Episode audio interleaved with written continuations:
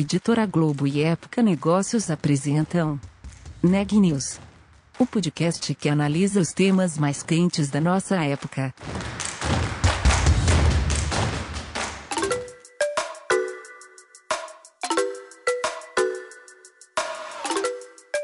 Olá, eu sou Louise Bragado da Época Negócios e você está ouvindo mais um episódio do Neg News, nossa série de podcasts sobre como navegar e liderar em tempos de incerteza. Nesse episódio, a Milena Tomás conversou com o gestor de um fundo de Corporate Venture Capital no setor elétrico. O papo girou em torno de inovação, importância de investimentos para criar negócios disruptivos e sobre a relação entre startups e grandes empresas. Confira os detalhes. Olá, eu conversei com Rosário Canata, que é gestor executivo da EDP Ventures, uma iniciativa de Corporate Venture Capital do setor elétrico que apoia startups. O gestor comentou sobre os projetos que se destacam na área e como as startups podem ajudar na inovação. Confira a entrevista completa. Olá, Rosário, seja bem-vinda ao Neg News. Muito obrigada pela sua participação. Para começar, por favor, fala um pouco sobre o trabalho que vocês fazem na EDP Ventures. Bom, Milena, super obrigado aqui pelo convite. É, bom, né, eu sou Rosário Canada, sou gestor executivo da EDP Ventures. A EDP Ventures é o Corporate Venture Capital do grupo EDP. Portanto, é o veículo uh, de investimento startup que o grupo utiliza uh, para poder uh, se aproximar ainda mais, né, para poder fomentar o ecossistema de inovação e startups na América Latina e no mundo, né, através também dos nossos veículos de investimentos na Europa. Nós hoje temos investimentos uh, no Brasil, né? temos oito empresas investindo no Brasil, e um total de 33 empresas uh, em nosso portfólio, uh, espalhada nas geografias, né? na Europa, Israel, Estados Unidos e agora na América Latina. E como vocês decidem quais empresas vão apoiar? Bom, então, primeiramente, a gente é um fundo de CVC, eh, Corporate Venture Capital, estratégico, né? Portanto, a gente olha para as empresas né, que possam agregar valor uh, para nós como grande multinacional de energia. Né? Portanto, acho que é vertical uh, as startups que são próximas do nosso core business, que possam agregar valor, uh, tem uma prioridade. A gente tem construído, junto com o time de inovação, junto com nossa estratégia global como grupo, a gente tem construído algumas prioridades de inovação hoje como grupo, né, que seria a parte de smart grid, né, então redes inteligentes, eh, armazenamento de energia, eh, a parte de energia renovável, soluções para o serviço cliente, são as principais eh, verticais de inovação, prioridades de inovação que nós procuramos. E nós, nossas verticais de investimento batem 100% com nossas prioridades de inovação. Portanto, nós procuramos startups né, que estejam que possam, eh, por exemplo, atuar na área de uh, IoT, né, portanto, a parte de eficiência energética, na parte de digitalização da distribuição de energia, uh, na parte, por exemplo, de manutenção preditiva nossas usinas solares e também eólicas, através do grupo, ou, ou na parte de geração hidroelétrica. Portanto, nós escolhemos startups que estejam dentro dessas verticais de investimento. Uh, claramente, vem para nós algumas muito próximo do core, outras startups um pouco mais longe do nosso core business, uh, contanto que possa agregar valor à nossa estratégia em longo prazo, a gente acaba, acaba analisando sim. Tá? Uh, e as startups vêm, né, a gente acaba, uh, tem uma tese ampla, mas claramente temos sempre aquela abertura né, para olhar startups do ecossistema, startups investidas por nossos parceiros, que são os principais fundos de venture capital aqui da, do Brasil, né? Portanto, a gente acaba olhando e vendo se faz sentido, uh, se faz sentido entrar em empresas, às vezes, um pouco diferentes e, às vezes, um pouco mais longe do nosso core business. Tendo que somos sempre uma, uma, um veículo, um braço de investimento de uma estratégia de inovação, portanto, a gente precisa olhar para o nosso core, precisa olhar para o horizonte 1, portanto, para o horizonte 2, e para o horizonte 3, né? Então, portanto, tecnologia que esteja um pouco mais longe do nosso core, que possa nos ajudar até entrar eventualmente em novos negócios. E que tipo de tecnologia são essas que podem de repente estar mais longe do core de vocês? Então, nesse caso, A gente, por exemplo, uh, tem visto soluções uh, de hidrogênio, né, que sempre no cor de energia, claramente, mas tem acompanhado algumas soluções aqui na América Latina e fora da América Latina, né, mas essa, digamos que é, é, é, algo muito próximo do core, né, mas longe do nosso core atual, né, que seria solar, eólico, hidroelétrico, etc., né, e distribuição. E como que funciona todo esse processo para, enfim, de negócio com as startups? Quais são as etapas delas? Vocês definem a startup e dali para frente como, como tudo vai progredir? Bom, então, primeiramente, a gente recebe, recebe as startups, o scouting de startups é feito por nós e feito também pelo time de inovação. Né? Então, a gente tem essa sinergia junto com o time de inovação, indo atrás de startups né? e apresentando a nossas unidades de negócio, isso é importantíssimo. E também tem o preço contrário, ou seja, a gente escuta, através também do nosso time de inovação, escuta as dores das unidades de negócio e corre atrás do mercado para ver que tipo de tecnologia, que tipo de solução existe no mercado para nossa unidade de negócio.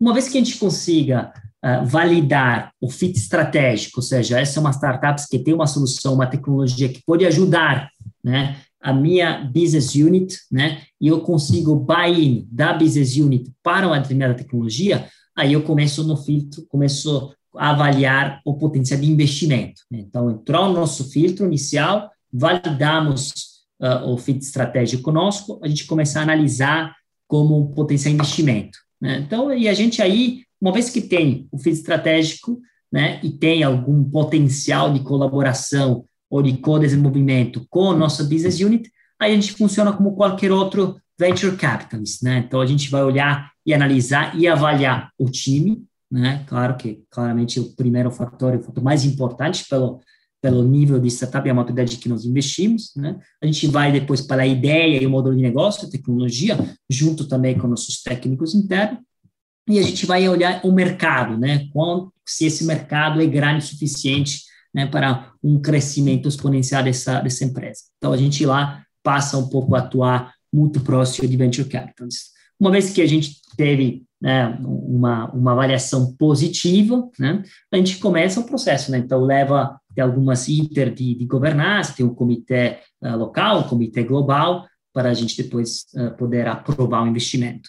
Investimento que geralmente é feito ou sozinhos, né, ou a gente gosta muito de co-investir, né, portanto, a gente entende que o, o, um, o, o co-investimento com players financeiros ou com outras corporates é muito benéfico né, para o crescimento das startups. Né? A gente consegue ter mais pessoas, mais players agregando valor para a empresa.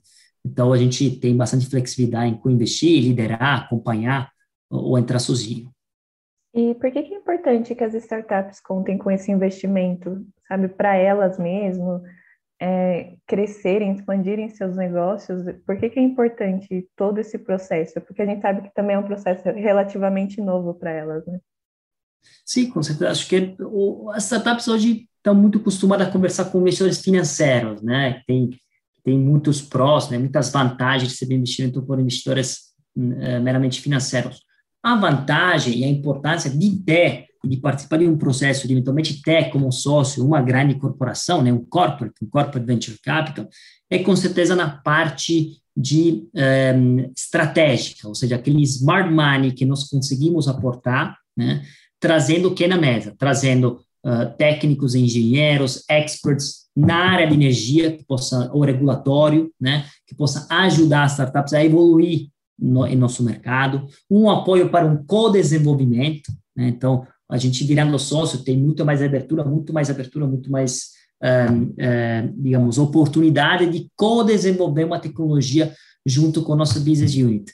Então, a gente vai, e no fim das contas, o que a gente traz para as startups são contratos, né? porque nosso objetivo é que depois a startup trabalhe com o grupo EDP. Então, a gente não quer só trazer capital, né, como cash investment, né? A gente quer trazer depois revenues, né? Ou seja, ou seja, uh, receita recorrente junto com nossa unidade de negócio e testar, por, por, porque claramente a gente é um cliente importante, né? E o case com o EDP pode, pode ser depois trazido para o mercado, né? Com, perante outros, outros players da energia que olharão essa empresa com, com, obviamente, com bons olhos, dado que a EDP já vai estar, já vai ser um cliente. É uma via de mão dupla, né? Vocês ajudam elas e elas ajudam vocês. Com certeza, com certeza, sim. Tem algum acordo que determine como o dinheiro vai ser usado ou, enfim, vocês definem durante o processo? Olha, geralmente tem, digamos, o use of proceeds é pré-estabelecido, né? A gente entende, as startups já têm visibilidade de como usar o capital nos próximos 12, 18, 24 meses. Eles têm que dar para nós essa visibilidade. Em alguns casos, né, a gente, depende também da maturidade da empresa, a gente acaba construindo juntos. Olha, na nossa visão, a gente vai investir 5 milhões, é importante que vocês foquem nesse mercado. Mas, digamos, é uma construção conjunta, né, não é um forçar startups a investir no mercado específico. A gente, a gente vai ser sócio, é o mercado que conhecemos, então a gente acaba, acaba recebendo as informações e também ajudando a empresa a estabelecer como, como investir esses, esses recursos. E... Tendo presente que o dinheiro não é carimbado, tá? Então, a gente uhum. tem um orçamento que depois é aprovado, que é anexo a, a, toda a parte de documentação, etc., né? Tem um business plan, mas isso pode variar, né? E a gente, e a gente vai estar lá na empresa para poder ajudar para construir o melhor plano estratégico para a empresa. Para levar em conta que as startups, às vezes, elas apresentam algumas estabilidades, né? Porque são empresas que estão surgindo, enfim. Como que vocês lidam com esses riscos? Quais riscos são os mais comuns? Ah, com certeza. Aqui estamos falando de Corporate Venture Capital, que é capital de risco. Tá? Portanto, entramos em empresas early stage, tá? São empresas, a gente entra em round seed até série A, né? A gente sabe, né? que o risco é alto. Estamos investindo em empresas que já chegaram no product market fit, já tem uma estratégia, mas tem um produto, tem clientes, mas ainda não tem grandes volumes. Né? Portanto, a gente sabe que o primeiro risco é o risco de perder 100% do capital investido. Tá? Claramente, nós, né, e nossa análise e nosso suporte acaba, acaba aí trabalhando para mitigar ao mínimo possível esse risco. Né? Ou seja, um, existem eh, risco financeiro, geralmente, né, risco de regulatório, etc., para algumas startups, mas a gente entende que nosso trabalho é mitigar esse risco uh, para que não para que não para não haver perdas perdas financeiras, mas faz parte do negócio do venture capital, né? Não, não teremos 100% das empresas virando unicórnios. Então, a gente sabe disso. A gente gostaria, mas a gente sabe que não que não é realístico. É difícil. E quais projetos vocês têm atualmente? Olha, hoje temos oito empresas investidas, tá? Então, com, com essas oito empresas, temos desde, fazer alguns exemplos, temos a Delphos, né, que é uma plataforma que usa inteligência artificial para manutenção preditiva em usinas eólicas, solares, hidrelétricas e agora também oil and gas, né? Uma empresa que nós fomos o primeiro investidor junto com o BMG e Bolsa Nova e recentemente levantou capital junto com o, o fundo Domo. essa empresa claramente entrou era trabalhava som eólico, mas acabou entrando no hidrelétrico, por exemplo, e no solar através através do grupo EDP. Uh, a gente tem também a Voltbras, né, que é uma empresa que hoje está levantando capital e que é uma empresa que é, trabalha com a tecnologia, desenvolveu a tecnologia para a gestão de eletropostos. Né? Então, uh, muitas empresas no Brasil têm uma tem, um, tem, tem apostado né, na mobilidade elétrica, né? A Voltbras está trazendo a tecnologia para gerenciar a, o, para gerenciar os eletropostos. Né? Portanto, essa é sempre também, também é, super interessante para nós. É, temos outras, né, como Fractal, de gestão de risco hidrológico, uh, temos a Blue Sol, né, atrás da qual investimos, investimos junto com a EDP Smart, que é mais focada no solar uh, B2C, um, temos a Domrock de Big Data e Analytics, então temos um portfólio uh, bem focado em energia, né, com, com, alguma, com alguma exceção de alguma empresa um pouco mais genéricas. E de empresas mais fora do core da EDP, tem alguma, algum exemplo de projeto? Ah, com certeza. Uh, a gente tem, por exemplo, aqui no Brasil, né, a gente tem investido numa empresa que chama Colab, tá? A empresa, o CEO Gustavo, uh, Gustavo Maia, Uh, a gente tem essa é uma empresa que é uma GovTech, né? Então trabalha com prefeitura, trabalha com eficiência pública, trabalha com, digamos, eles têm um aplicativo que dá a oportunidade ao cidadão de ter um canal de acesso às prefeituras. Então a gente acabou conhecendo essa empresa, né, e eles, junto com o EDP, acabaram desenvolvendo um produto para o mercado da, da distribuição de energia, né, para distribuidoras. Né? Então, a gente hoje utiliza né, a Colab, por exemplo, para trabalhar no que se chama deslocamento improcedente. Portanto, é uma maneira que a gente utilizou, a gente enxergou valor numa empresa que trabalhava com prefeituras e que agora pode trabalhar, por exemplo, com utilities, né? Então, não somente no mercado de energia, né, mas também, por exemplo, uh, também o mercado de gás e o mercado de água, por exemplo. Tá? Então, esse é um case de sucesso, porque eles não tinham um produto para energia, nós investimos, criamos juntos um produto para o nosso setor. Então, com Vocês certeza, esse é um case em conjunto, de sucesso. Nesse caso, né? Não foi, enfim, uma solução já pronta. Vocês foram construindo a solução ao longo do processo. Perfeito, com certeza, junto com a nossa equipe, junto com o regulatório, e junto com, com, com as startups, né, e os técnicos das startups.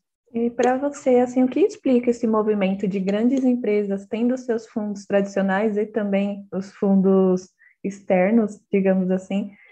Pode-se dizer que elas entenderam que a inovação ela precisa dessa ruptura? Com certeza. Uh, eu estou vendo um movimento muito forte, né? Existe um movimento muito forte na América Latina, nos Estados Unidos já faz alguns anos, e na Europa sobre as maiores empresas do mundo criarem o próprio Corporate Venture Capital. O CVC é um veículo para investir em inovação, claro, e está sendo enxergado como uma plataforma de crescimento e de sustentabilidade de longo prazo da própria empresa. A gente vê que é um braço da inovação, os braços tradicionais continuam existindo, programa de aceleração, incubação, construção de novos produtos, etc., continuam sendo importantes, mas muita empresa entendeu que se fazer parceria forte, ou seja, fazer um casamento com uma startup, acaba sendo uma ferramenta muito, muito forte para a inovação, né, para o crescimento das grandes empresas num determinado setor.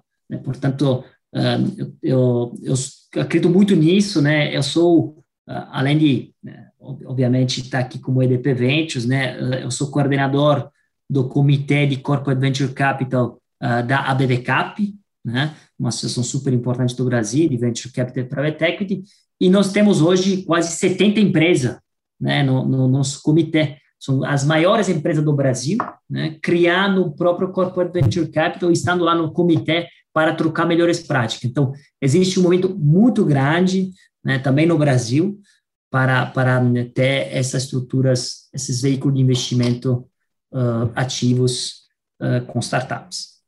E qual deve ser o futuro do CVC na área elétrica aqui no Brasil? Porque a gente passa por muitos momentos de, enfim, de, dessa tentativa né, de ruptura com o passado, de tentar trazer soluções novas.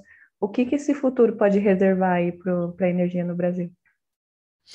Ah, eu acho que eh, as grandes empresas de energia tá, tá só criando veículos aqui, ou muitas através de veículos internacionais, estão tá olhando para startups no Brasil, startups no Brasil que estão muito, hoje, muito focadas em software, algumas delas uh, focada, por exemplo, em assinatura solar, né, ou eh, de geração distribuída, um, outras para que trabalha com, com marketplace de comercialização.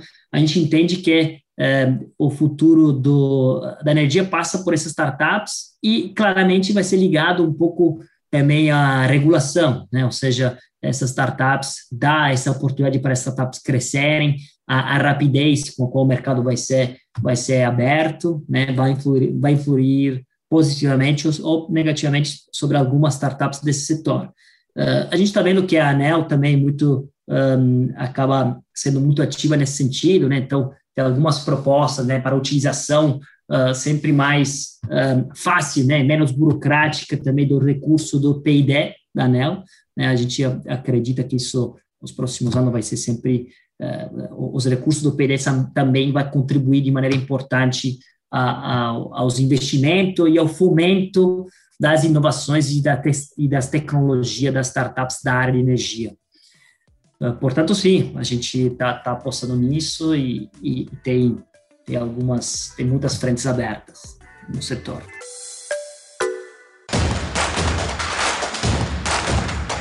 Esse podcast é um oferecimento de Época Negócios. Inspiração para inovar.